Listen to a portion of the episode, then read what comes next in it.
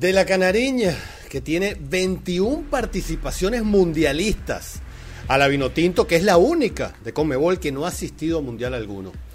De los 10 equipos profesionales que hacen vida en Paraguay, a los 26 que juegan en la Superliga Argentina.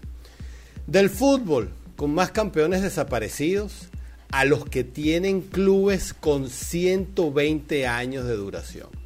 Las diferencias del fútbol suramericano, datos, no opiniones. De esto va esta edición de Fútbol en línea. Comencemos.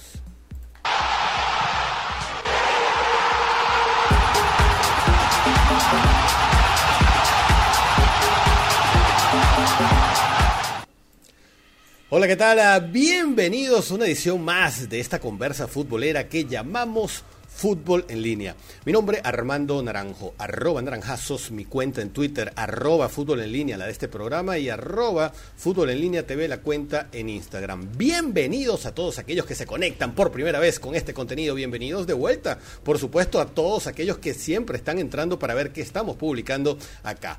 Eh, por supuesto, la invitación para que se suscriban, aquellos que no lo, no, lo, no lo han hecho, y agradecido por aquellos que se suscriben y comparten estos contenidos, porque así este canal sigue creciendo día a día. En esta edición vamos a revisar diversos números que nos puedan ofrecer una muestra de por qué en Conmebol hay un país con los mayores títulos del mundo, cinco en total que acumula Brasil a nivel mundial, pero que tiene también a un equipo de 10 que conforman la Conmebol que no ha asistido a ningún mundial en su historia.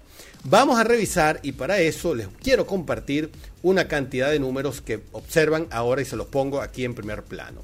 Fíjense ustedes, en mundiales por país, Brasil ha participado en 21 en todos. Argentina ha participado en 17, Uruguay en 13, Chile en 9, Paraguay en 8, Colombia en 6, Perú en 5, Bolivia en 3 y Ecuador también en 3 mundiales. Venezuela, cero mundial, como ya sabemos. Si seguimos bajando en la lista, podemos hacer una relación y aquí empezamos a entrar en unos numeritos más finos que de eso va este programa. Fíjense lo siguiente.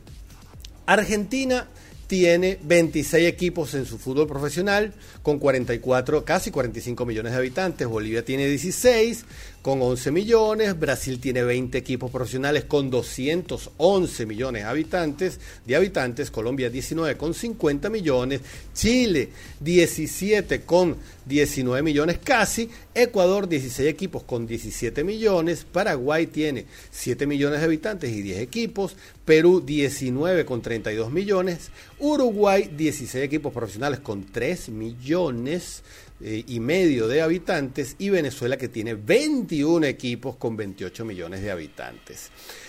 Si bajamos un poquito y los ordenamos por la cantidad de habitantes eh, por equipo o cantidad de equipos por habitantes, tenemos estos siguientes números que son curiosos. Fíjense, Brasil con sus 20 equipos tiene 10 millones de habitantes para cada, por cada equipo, 10 millones y medio. Colombia 2 millones 650 mil por cada equipo. Argentina 1 millón 728 mil. Perú está más o menos igual a pesar de que tiene siete equipos menos, pero va más o menos en una proporción parecida a la Argentina.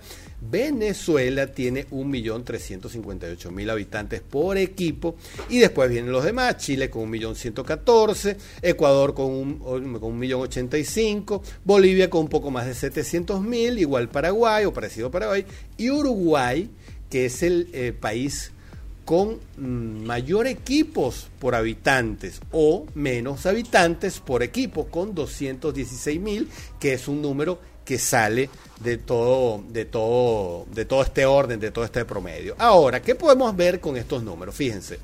Eh, ah, por cierto, este número que tengo aquí señala que eh, Venezuela es el país donde se da esta curiosidad.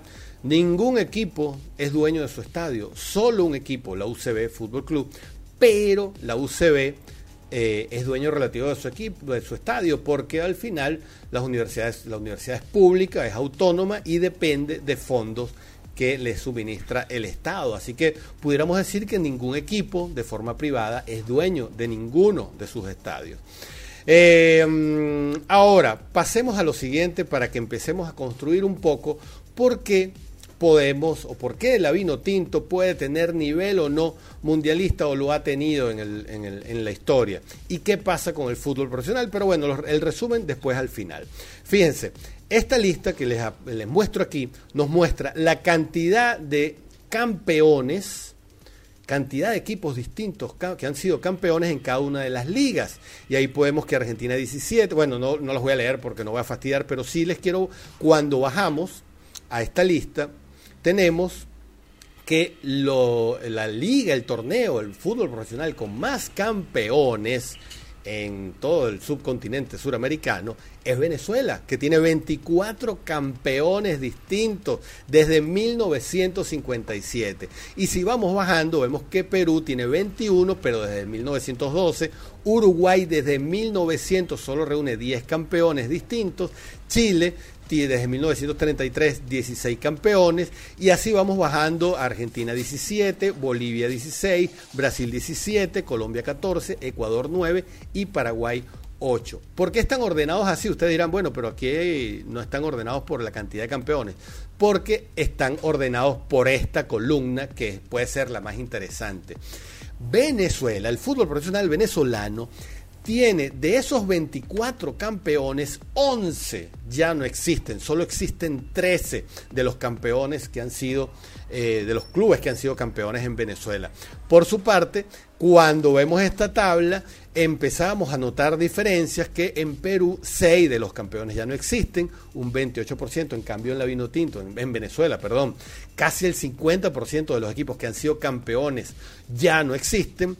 Eh, en Uruguay el 20%, pero estamos hablando de una liga de 10.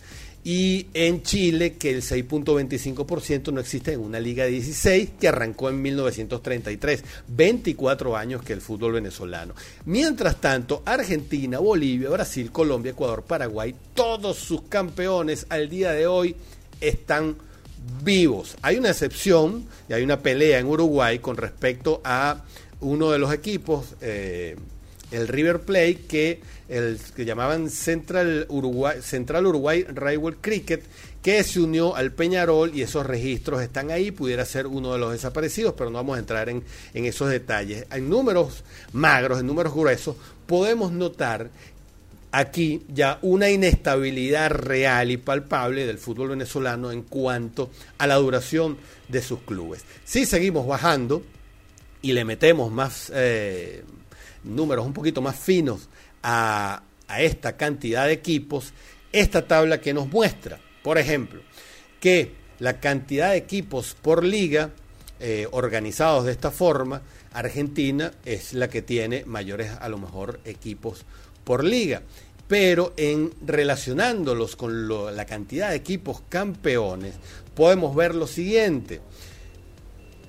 A ver si me puedo explicar con esto. Cuando nosotros ponemos, comparamos la cantidad de campeones con la cantidad de equipos que tiene cada liga, eh, que eso nos da también una, una, nos muestra cómo ha sido la estabilidad de los equipos. En Argentina tenemos que hay eh, nueve equipos de diferencia entre la cantidad de campeones y la cantidad de equipos.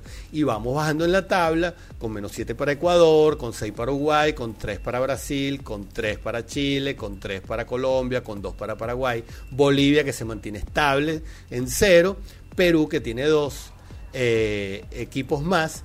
Pero el caso de Venezuela, que teniendo 21 equipos, tiene 24 campeones, o sea, tres más de los actuales.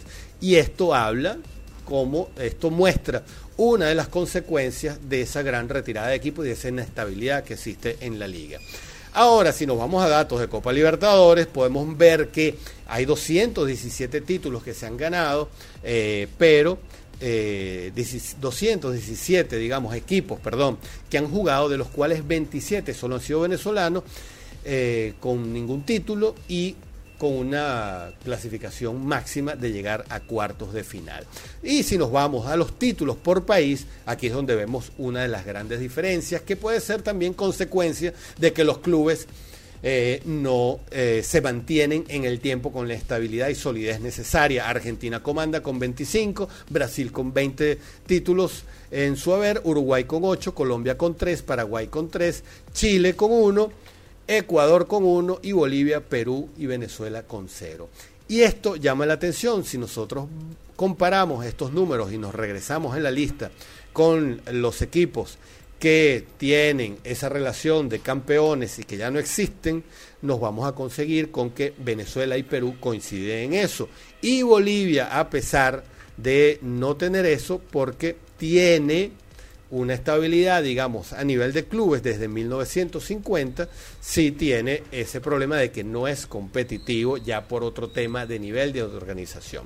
Entonces, de estos números que podemos inferir o que pudiéramos resumir. Vamos a ver, la competitividad. La competitividad, estos números pudieran demostrar que se genera mayormente en ligas con menos equipos. La competitividad en ligas se genera también con equipos más estables en el tiempo. La competitividad en el fútbol profesional se da con ligas donde hay mayor recorrido. Si podemos poner en pantalla nuevamente eh, la, la, historia de las ligas, vemos cómo eh, los fútbol, los, eh, los, sí, los fútbol que pueden ser más estables son aquellos que tienen más tiempo y el fútbol venezolano resulta ser el, el, fútbol junto con Ecuador más joven a nivel profesional o a excepción de Brasil, que es otra historia, que es otro volumen y sale a lo mejor de este análisis. Eh, ¿Qué otra cosa?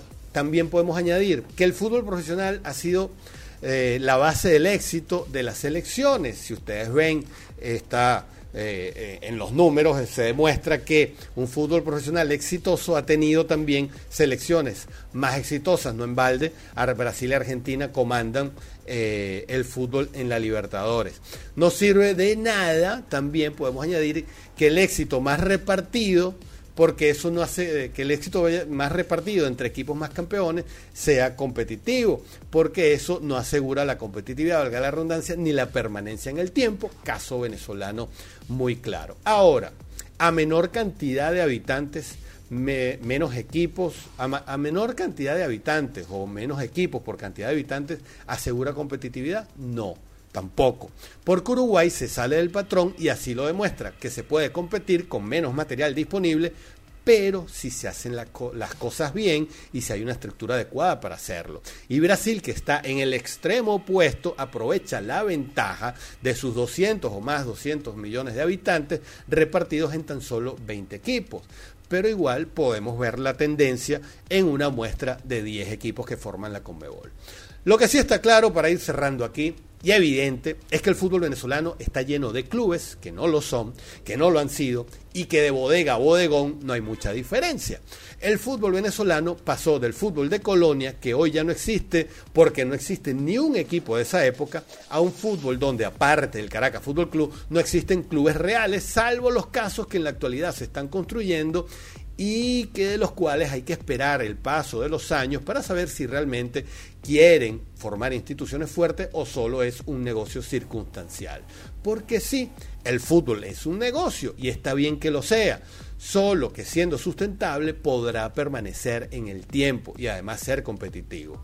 Pero una cosa es hacer un equipo de la nada, colarse a primera división por las trochas o por los caminos verdes, u otra muy distinta, sentar las bases de una institución que perdure en el tiempo con un objetivo deportivo e institucional claro.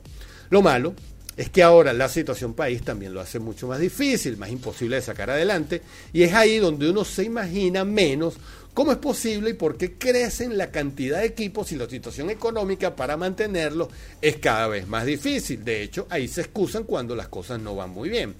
Los patrocinantes privados han desaparecido, han ido desapareciendo con el correr de los últimos años, sobre todo. Y salvo el Caracas, que es apoyado por el grupo principalmente de empresas que sostienen la estructura del equipo, que forma parte de un conglomerado de empresas, la mayoría luce patrocinio estatal. Así es sostenible el fútbol profesional, con patrocinio estatal, central o local.